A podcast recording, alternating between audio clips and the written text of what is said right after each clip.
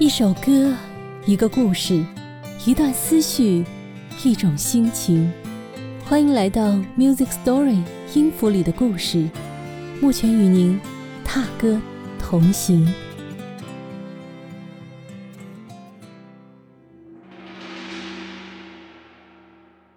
说到妖媚，你会联想到什么呢？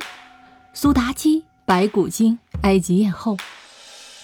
说到魔性有精灵的声音，你又会联想到谁？萨顶顶、龚琳娜还是黄龄？本期和大家分享的这首音乐作品啊，或许可以融合妖媚、魔性、精灵于一体。就让这位叫苏运莹的九零后歌者带我们进入一个奇幻的音乐境界吧。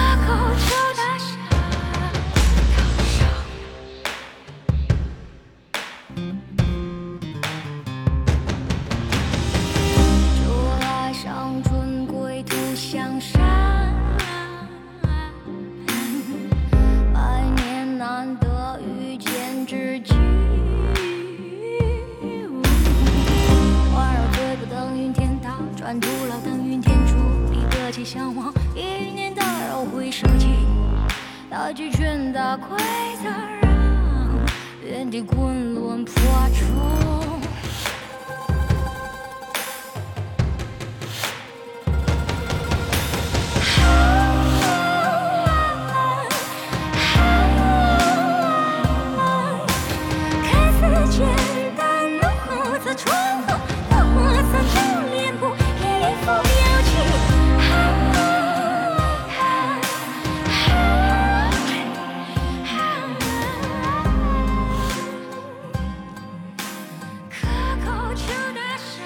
怎么样？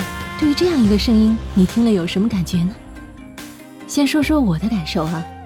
记得我第一次听到苏运莹的声音，是一个昏昏欲睡的下午啊。我呢在众多歌曲中一首接一首的盲听，直到这个声音忽然响起，起初啊是惊吓到我了。哇，这是什么旋律？什么歌词？什么鬼？继而又幻化为一种惊艳，萦绕耳畔，挥之不去。从惊吓到惊艳，这样的听感转变很奇妙，也引起了我的好奇。于是我搜索了关于这首歌以及苏运莹的故事。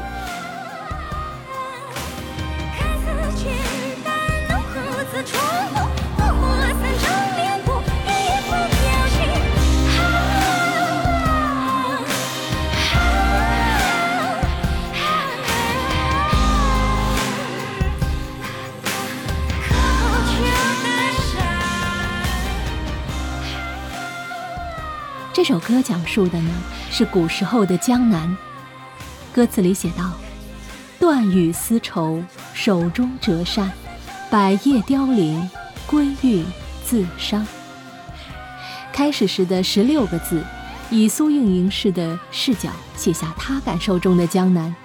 前奏中打击乐器与鼓并行，节奏感很强，听着呢似乎与传统的江南印象相去甚远。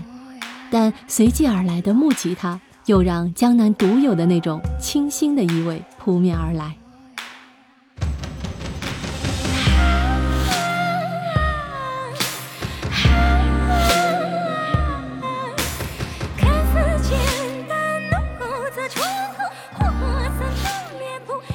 这首歌借江南的背景。讲述了行走江湖的艺人尽情展示自己的才艺、克扣求打赏的情景，比如耍太极拳的、绕火轮的、绘制花伞的、变脸的、唱戏的。歌词里写道：“看似简单，怒火则穿喉。”这些江湖艺人构成了繁华的市井，一道道趣味又亮丽的风景。苏运莹说，在创作这首歌时。他的脑海里浮现的是旗袍。他说这是他想要穿旗袍在雨中跳舞的歌。试想啊，一位身着旗袍的妙龄女子在江南的雨中翩翩起舞，再配上苏运莹妖媚魔性的声音，这是一幅怎样的场景呢？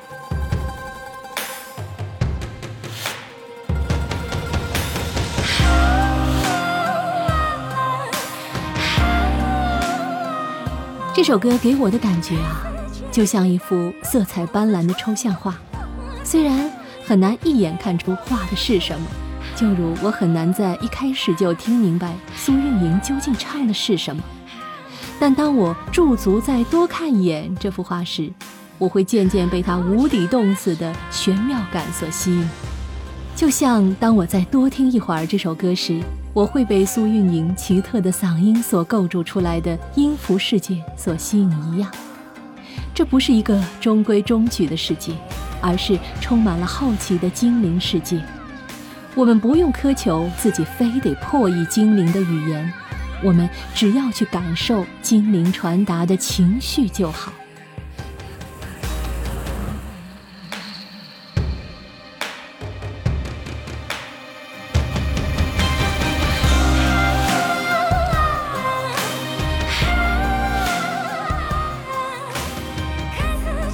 然这首歌的底色是江南，但苏运莹本人其实是个南海姑娘。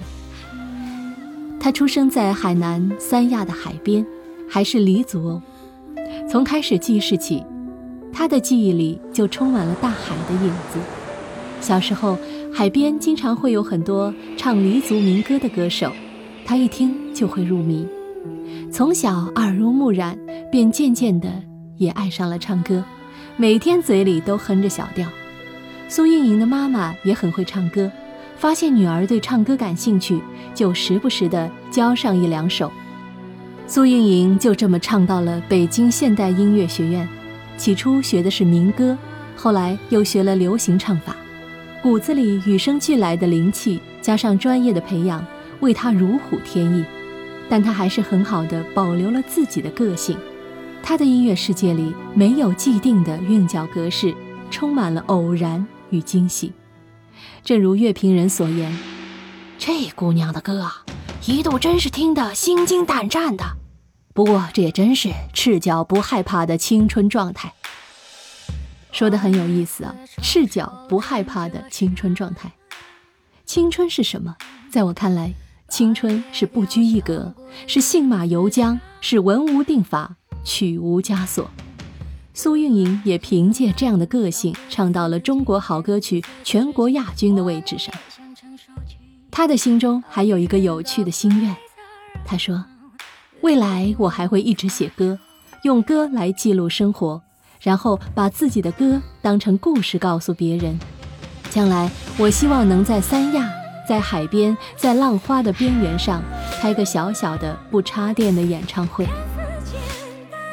好呀，那就让我们祝福这样一个精灵妖媚的苏姑娘，在海阔天空的浪花边，自由潇洒的达成所愿吧。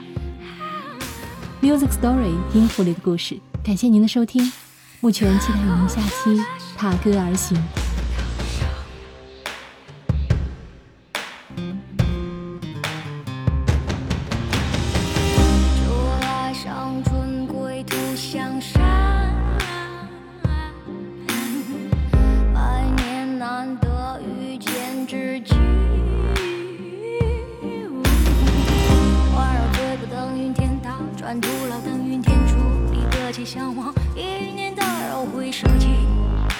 几拳打规则让原地滚轮破除。